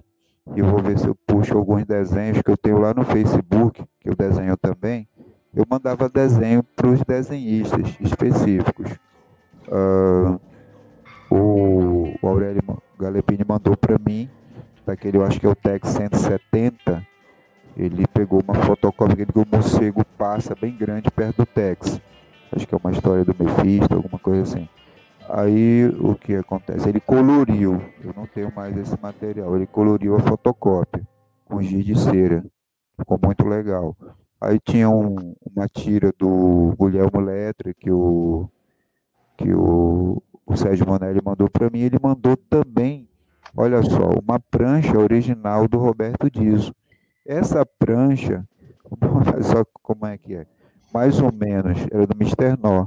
Em 2000, eu acho que em 2008, um amigo italiano, Andrea Toro, ele veio aqui em Manaus e ele colecionava o Mister No. E eu dei de presente para ele. ele veio na minha casa, né? Como eu sempre a cabana mais famosa da internet, eu brincava quando a gente tinha muito a participação maior no fórum e no grupo Bonelli HQ, que era do grupo do Yahoo, sobre a cabana, né? E aí eu dei para ele a, a, a, prancha original. Ele nem queria, não, não precisa, não, aqui de boas-vindas. Ele voltou para a Itália, eu dei de presente para ele. Mas tinha muito isso. Eu tenho alguma carta ou outra, tirei foto, vocês viram lá no, nos grupos do WhatsApp, não da carta em tudo, só uns pedacinhos, tem conteúdo lá, tem muita carta. Do, do, em 81, eu comecei a me corresponder com o Sérgio Rondelli, ainda era CEPIM precisa ver no envelope significado, mas acho que era tipo casa, editora, publicadora. O Rio não me lembro Milano, era Cepim. Depois passou para dar Impress. E já no final, que era Sérgio Bonelli. Quer dizer, ficou uns 20 anos de correspondente de carta. Ele tinha muito isso, era carta. Uma vez ou outra, que era telefone, que é muito caro, ligação internacional para mim. Às vezes eu ligava a cobrar, ele aceitava, mas não gostava muito de incomodar também. E a, gente tem agora, hoje foi o dia dele, eu só li lá no grupo, o, uma, uma mensagem grande, eu preferi ficar quieto. Não, não me manifestei no Confraria Bonelli lá no WhatsApp, deixei quieto. É, foi um grande, um grande, uma grande pessoa, muito educada, uma pessoa muito gentil também. O pai dele também. E o pai dele, eu tenho aqui, eu vou tirar foto para botar lá no WhatsApp, ele tinha uma produtora cinematográfica, chamava-se Condor. Além de dele ele escrever os roteiros do Tex, ele tinha essa produtora. Agora, do, do Aurélio Galepini, eu mandei um, um desenho para ele, só vendo naquele livro de 400 capas, agora eu não lembro. Ele colocou o Tex, descendo a ladeira, tudo numa capa do Tex. Naquela época tinha muito isso, hoje é, talvez se envolva dinheiro, mas não tinha essa questão. Mandava, olha, ficou legal o desenho, gostei, e até ele, ele utilizou mais ou menos numa, numa capa lá. E ficava por isso. É, o Civitelli, mandei desenho para ele, Cláudio Vila, e só agradeci os. Não, não, não, não tive assim. O Fusco, ele, ele mandou um desenho para mim do Texel. Acabou também, eu tenho eu tenho só fotografia, eu acho. Mas os demais não, mas a gente não fazia isso para receber algo em troca. Tanto que essa série hoje, que lá do Blueberry Tex, que está saindo no blog, quando eu pedi os desenhos, e estou pedindo, e tem aí uma, uma série de desenhistas, hoje eu tenho um contato com, eu acho que quase todos eles no, no do, do staff atual, até aquele que você me citou, o RM Guerra, né? É, não mandar para mim hipótese alguma. Eles mandam ou pelo próprio Facebook ou me mandam por e-mail. O desenho não é para mim, o desenho é para todos. Eles ficam com o original, talvez eles vendam é, uma bom dinheiro ah, e, e mandam para mim a imagem digitalizada. Jamais eu nunca é correio físico, não, não, não, não pedi não, nem vou pedir, eu não acho. Deixa aqui, é só eles fazerem, compartilhar lá com a gente, as informações também, já é muito interessante. Mas eu tenho essas cartas, eu guardei, tem algumas, fui procurado, encontrei uma do, do, do, do Fernando Fusco, né? ele, ele era pintor muito famoso na, na Europa, excelente pintor, quadros muito bonitos, também ele era publicitário, trabalhava no ramo de publicidade e desenhava o Tex. Ele tinha outras atividades também, se virava, né? O Giovanni Tis, Eu só falei com ele por telefone, né? É, muito brincalhão tudo. E também ilustrador, né? Tem a, a, o trabalho dele para o Tex, mas também ele faz outras ilustrações, mas muito dentro do, do Tex mesmo. Ah, do que eu lembro, assim, desses, era tem outros materiais e na época era carta mesmo, e muitos deles responderam e agradeceram, porque o Sérgio Monelli mandava na época, eu não lembro, acho que eram sete desenhistas só, não havia tantas séries, era mais a série regular mesmo. Né? Era o Vila, o Civitelli, o Fusco, acho que o Galepini ainda, o, acho que esses quatro, eu não lembro, o Giovanni Tisse, eram os cinco, seis, não era muito grande o staff ainda, né? Hoje ficou por causa de tantas séries. Eles têm meus desenhos, tempo desse, o, o Cláudio Vila conversou comigo, lembrou, lembrou várias vezes, sabe, né? Os caras são muito ocupados agora, né? Uns ou outros estão atendendo para ver quem atende. Tem surpresa, eu não posso revelar, até o final do ano vai ter no blog, tem três artigos prontos já, e tem uma turma aí que tem uns lápis já feitos lá e outros que bem comprometidos para a gente trazer novidades texianas no blog Blueberry, que é o irmão francês dele. Thiago. Eu acho muito interessante essa, essa questão do, do contato dos artistas italianos com os fãs brasileiros. Porque, assim, todo mundo sabe, comenta, é, é, é, até mesmo a própria figura do, do Sérgio Bonelli, que veio aqui, é, é, dizem que ele se identificou tanto que daí surgiu a inspiração para Mr. No, a gente já discutiu aqui. E esse, é, essa paixão, essa amizade, ela é recíproca entre Brasil e Itália. É, o pessoal fala até que o Brasil é a segunda casa do Tex, né? Porque na Itália ainda continua com uma publicação muito grande, mas no Brasil também não ficaria atrás. Ou seja, é, o personagem é de norte a sul, conhecido. Se você não, nunca o leu, você pelo menos sabe quem é. E, e eu acho interessante isso, do, do, da paixão do fã brasileiro pelo, pelo Ranger. Você tinha comentado sobre o Sérgio Bonelli, é, de como ele se dava com, essa, com os fãs, né? É, ele sempre ficava muito feliz quando é, chegava alguma notícia de, da iniciativa é, dos fãs. É, tanto com alguém que fazia um fanzine, o próprio Afrano né, dizendo aí de, se comunicar com ele. Então ele tinha uma grande felicidade. E onde ele demonstrava isso? Nos artigos dele na, na, nas revistas, né, no, no, no, no, Fumeto, no Tex, sempre lá no artigo ele sempre mencionava é, de algum fã é, do Brasil, várias vezes é, ele escreveu lá, né? E uma coisa que ele fazia sempre questão era a gratidão, né? Então ele tinha uma gratidão muito grande com todos aqueles que, é, de uma maneira ou outra, ajudaram a, a, a, editora a chegar onde chegou. Então a gente via isso muito, é, essa gratidão com os outros editores, é, a própria Mondadori, Lovec, Casa Lovecchio, a, a Edições IF, Rob, Scarabeu, Little então, Nemo, Nemo. Little Nemo, todos é, tinham permissão para lançar publicações de text. Uh, de uma maneira ou outra, você vê as grandes é, obras-primas, assim, é, é, aqueles gigantes do, da Mondadori. Até hoje, você pega uma edição daquela, é, é, fantástica, né? É um livro belíssimo que até hoje não foi criado, a não ser recentemente que a Bonelli é, acabou trazendo essas publicações para ela e começou a relançar coisas maravilhosas. Mas quem fazia isso eram essas outras editoras. Então, o, o Sérgio, ele, ele sempre deixava as outras fazer, ganhar o seu dinheirinho também, porque de uma, alguma maneira ou outra lá atrás é, ele teve um apoio de todo mundo e ele era muito grato. E uma coisa que ele não abria mão era assim de, do crédito aos desenhistas. Então ele sempre dizia que o desenhista vivia da arte, então a arte tinha que ser paga. Então ele fica, ficava assim extremamente irritado se alguém utilizasse uma, uma arte de quem quer que seja, desenhista que fosse, e não é, pagasse os devidos royalties.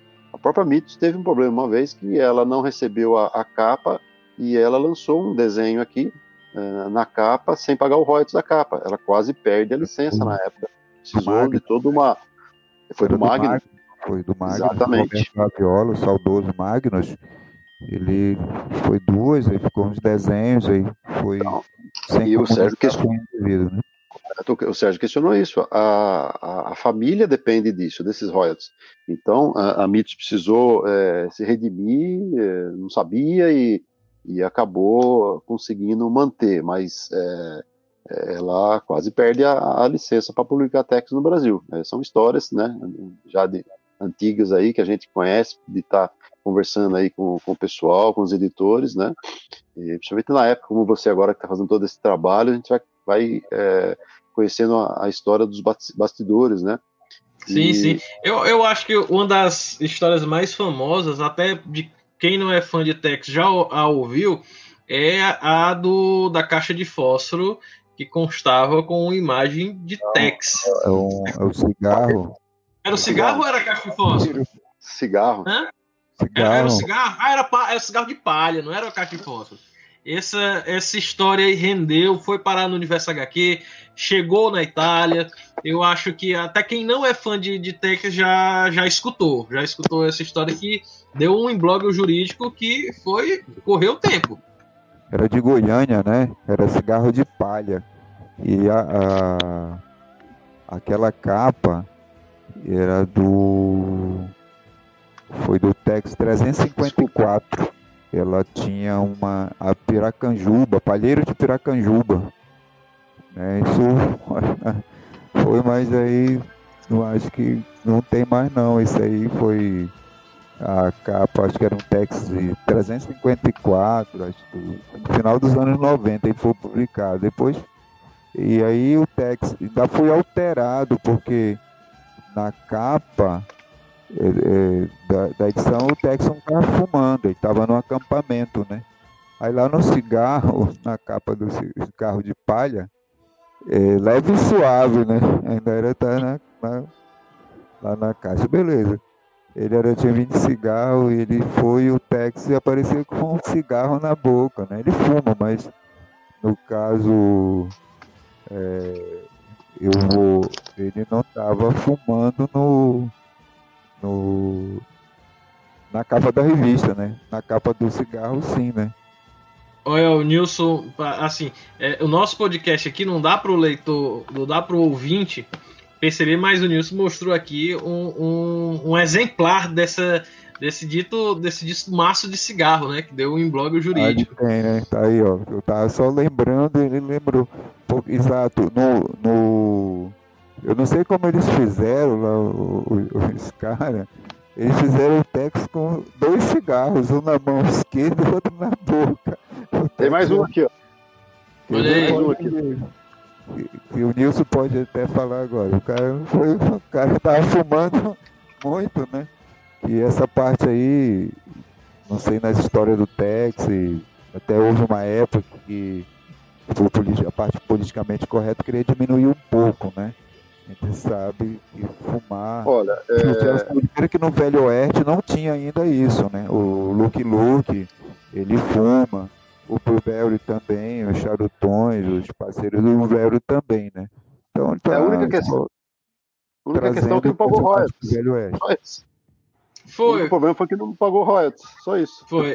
Mas também havia uma conversa que o próprio, é, é, é, vamos dizer, houve um questionamento na Itália de por que que, vamos dizer assim, permitia-se isso no Brasil e não permitia-se isso na Itália, né? Porque Tex nunca foi é, é, atrelada à propaganda de bebida nem de cigarro na Itália, né? É, eu lembro dessa história bem quando saiu no Universo HQ e depois ela foi revivida, contada com mais detalhes no Confins do Universo da Bonelli. Aí eles contaram essa história, mas eu já tinha conhecimento dela, mas é uma, assim, eu acho que todo mundo que lê quadrinhos ouviu falar disso, que usaram a imagem de Tex para vender cigarro. É, o, o palheiro Piracanjuba, né? Até a imagem é, depois é, passou a ser essa daqui, ó.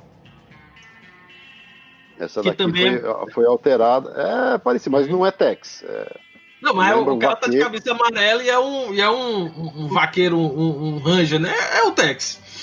É, e, é, essa é amarela é... e calça jeans. É, mudou de sempre a meia dúzia. Quem representou, quem representou a Bonelli no Brasil é, para cuidar disso foi o Júlio Schneider, que além de tradutor, fã de carteirinha de Tex, ele é advogado também, tem escritório de advocacia, e ele representou os interesses da Bonelli aqui no Brasil, entrou em contato, e segundo ele, é, o pessoal atendeu imediatamente, é, alterando, né? Então, poucas pessoas têm uma unidade dessa aí do Piracanjuba, porque não deu muito tempo para vender, não. É, o pessoal já foi para cima, né? A gente vê muito assim no, no Mercado Livre, né? muita coisa, né? Vendendo, às vezes caneca, camiseta tem bastante, né? É, é, na verdade está infringindo a lei, né? Se você for procurar é, se informar, vai ver que a marca Tex ela é registrada, né? Então o próprio desenho Tex é registrado, né? Aqui no Brasil através do INPE e na, na Itália através da, através da, da WI, é, WIPO. Então, é, é, tudo, tudo tem patente, né? Mas é, alguma coisa escapa, né? Mas voltando a, marca, a falar do. É. Sim. A marca Tex, ela hoje, a Sérgio Bonelli, ela não permite o uso dela, né? Ah, por exemplo, os livros que a gente citou, do Gonçalo Júnior, do GZ Cassan, do João Marim, e do Adriano Rainho, ele não usa, não pode. A marca, aquele desenho já bem antigo, tudo não pode usar mesmo né, nesses livros temáticos. E pelo mundo afora também, ela é muito, é, policia bastante. Teve uma, uma instituição, eu acho, religiosa, acho que italiana mesmo, que usou é, um, um desenho do Tex, né, sobre honestidade. E aí a Sérgio Bonelli estava, foi esse ano agora, eu acho que acho que em maio, abril, maio estava essa, não sei como ficou o, o, caso, mas aí eles estavam processando lá a instituição. Eles são muito rigorosos quanto a marca. É, os, né? O Sérgio Bonelli ele fazia vistas grossas a, a, em alguns casos, né? Hoje já a, a, editora, aí com todo o seu departamento de marketing aí, é bem rigorosa, muito rígida e, e, eu acho que tem que cuidar da marca mesmo, porque senão vira bagunça, né? E para denegrir uma imagem hoje com a internet é muito rápido, né? Se você utilizar a, a marca, a imagem em alguma coisa ruim, é, isso em instantes, em segundos, já está correndo o mundo, né? Então acho que é importante, é importante cuidar da marca. Bem, pessoal, a gente já vai aqui para quase duas horas de conversa nesse nosso podcast, um quinta cast especial é, é, sobre Tex e sobre Bonelli. É, eu vou pedir aqui para vocês fazerem as considerações finais é, sobre o personagem, também dos anos de leitura de vocês, começando por você, Afrânio. Olha, eu estava falou que é um, um quinta cast especial e voltando à data, né? 26 de setembro, né? Lembrando aí do saudoso Sérgio Bonelli, o Guido Lolito. Fica a nossa homenagem para ele, né? Cavalgando nas pradarias celestiais, né? Junto lá com os outros autores, desenhistas, todo mundo que se foi. Foi bem propício. Aí a gente recordando o pessoal também, eu ia falar do Fórum TexBR, o Fórum está ativo, só pode ir lá se cadastrar e ainda está em atividade. O, o portal TexBR também, né? Ainda tem um. É uma enciclopédia ainda, ele está em atividade, né? A, a, parte de atualização não foi por, por motivos que a gente já falou. É, da carreira política do, do fundador, né, do cofundador também que o Nilson participou, porque antes era Supertex, não é isso, Nilson? Sim. uma outra plataforma que o Gervásio usava, depois o Nilson, vindo com o Zagou e outros personagens, Bonelli, fundiu, e aí é, fez 20 anos, é 23 de, de agosto de 2000, é, e surgiu aí o, o portal Bonelli, que eu acredito que ainda provavelmente seja o maior do mundo, todos os personagens. Tem o fórum lá, né, com as salas de vários personagens. O pessoal está convidado a acessar. É, o, o, portal é, é texbr.com, o fórum é texbr.com.br fórum.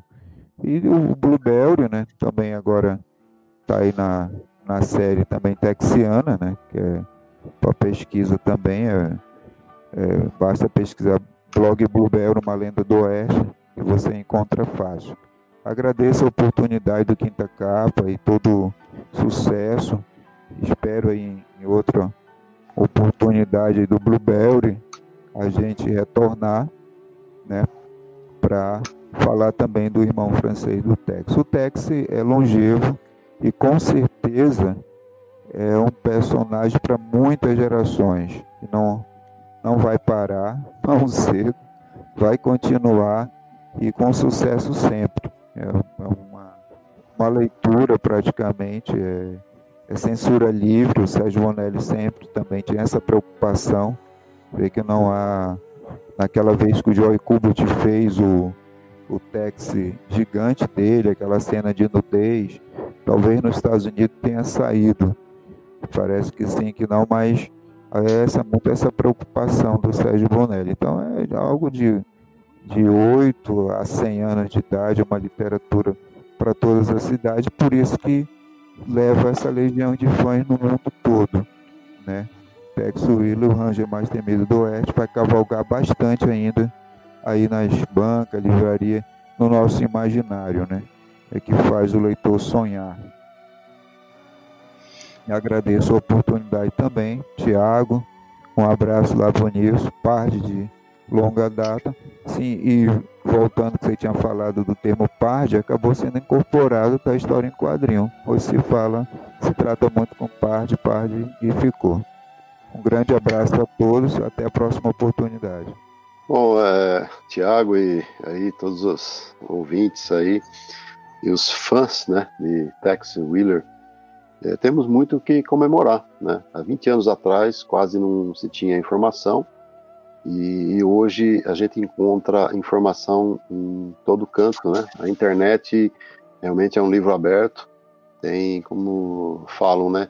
Tem muita coisa boa e muita coisa ruim, então basta você escolher o que você quer ver.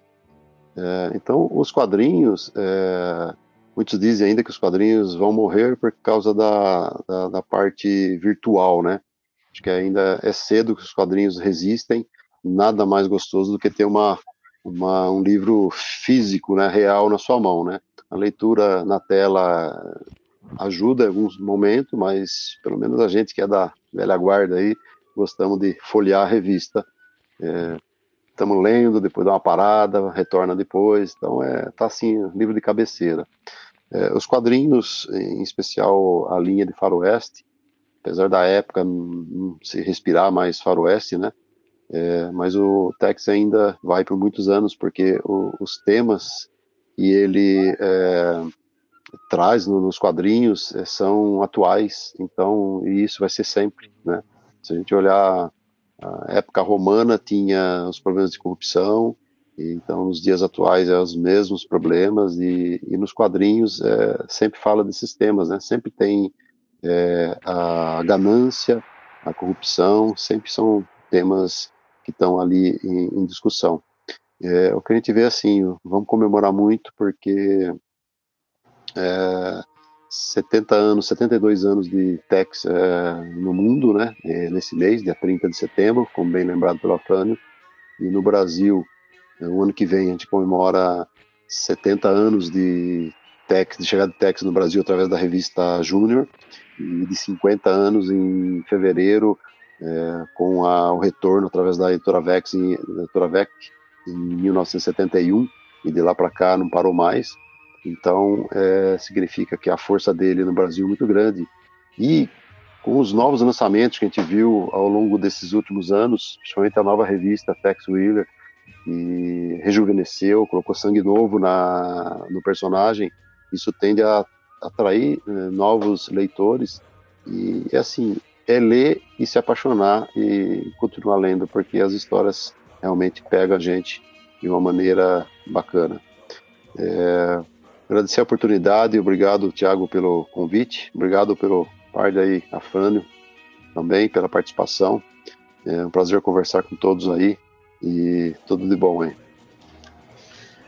Nós da Quinta Capa que agradecemos a presença de você, Nilson, de você, Afrânio, nesse que espero que seja o primeiro de muitos programas que o tema seja Bonelli e que também seja Tex, porque, como a gente viu aqui, quase duas horas de conversa é um assunto que não se esgota tão facilmente. Então, eu gostaria novamente de agradecer a presença de vocês, a quem vai ouvir esse podcast, e saiba assim que o pessoal da Quitacapa, é, grande parte da equipe é um leitor Bonelli e é um leitor de Tex. Inclusive, nós temos até o Rafael da, da Confraria, que faz parte da Confraria, que também trabalha com a gente na Quinta Capa, ele faz muitos textos relacionados ao personagem. Agradecer a todos e vamos é, é, para mais 70 anos, né? Agora você já vai para 72 anos na Itália, 70 no Brasil, bota mais 70 anos aí para frente em Tex. É isso aí. Valeu, pessoal. Um grande abraço a todos aí.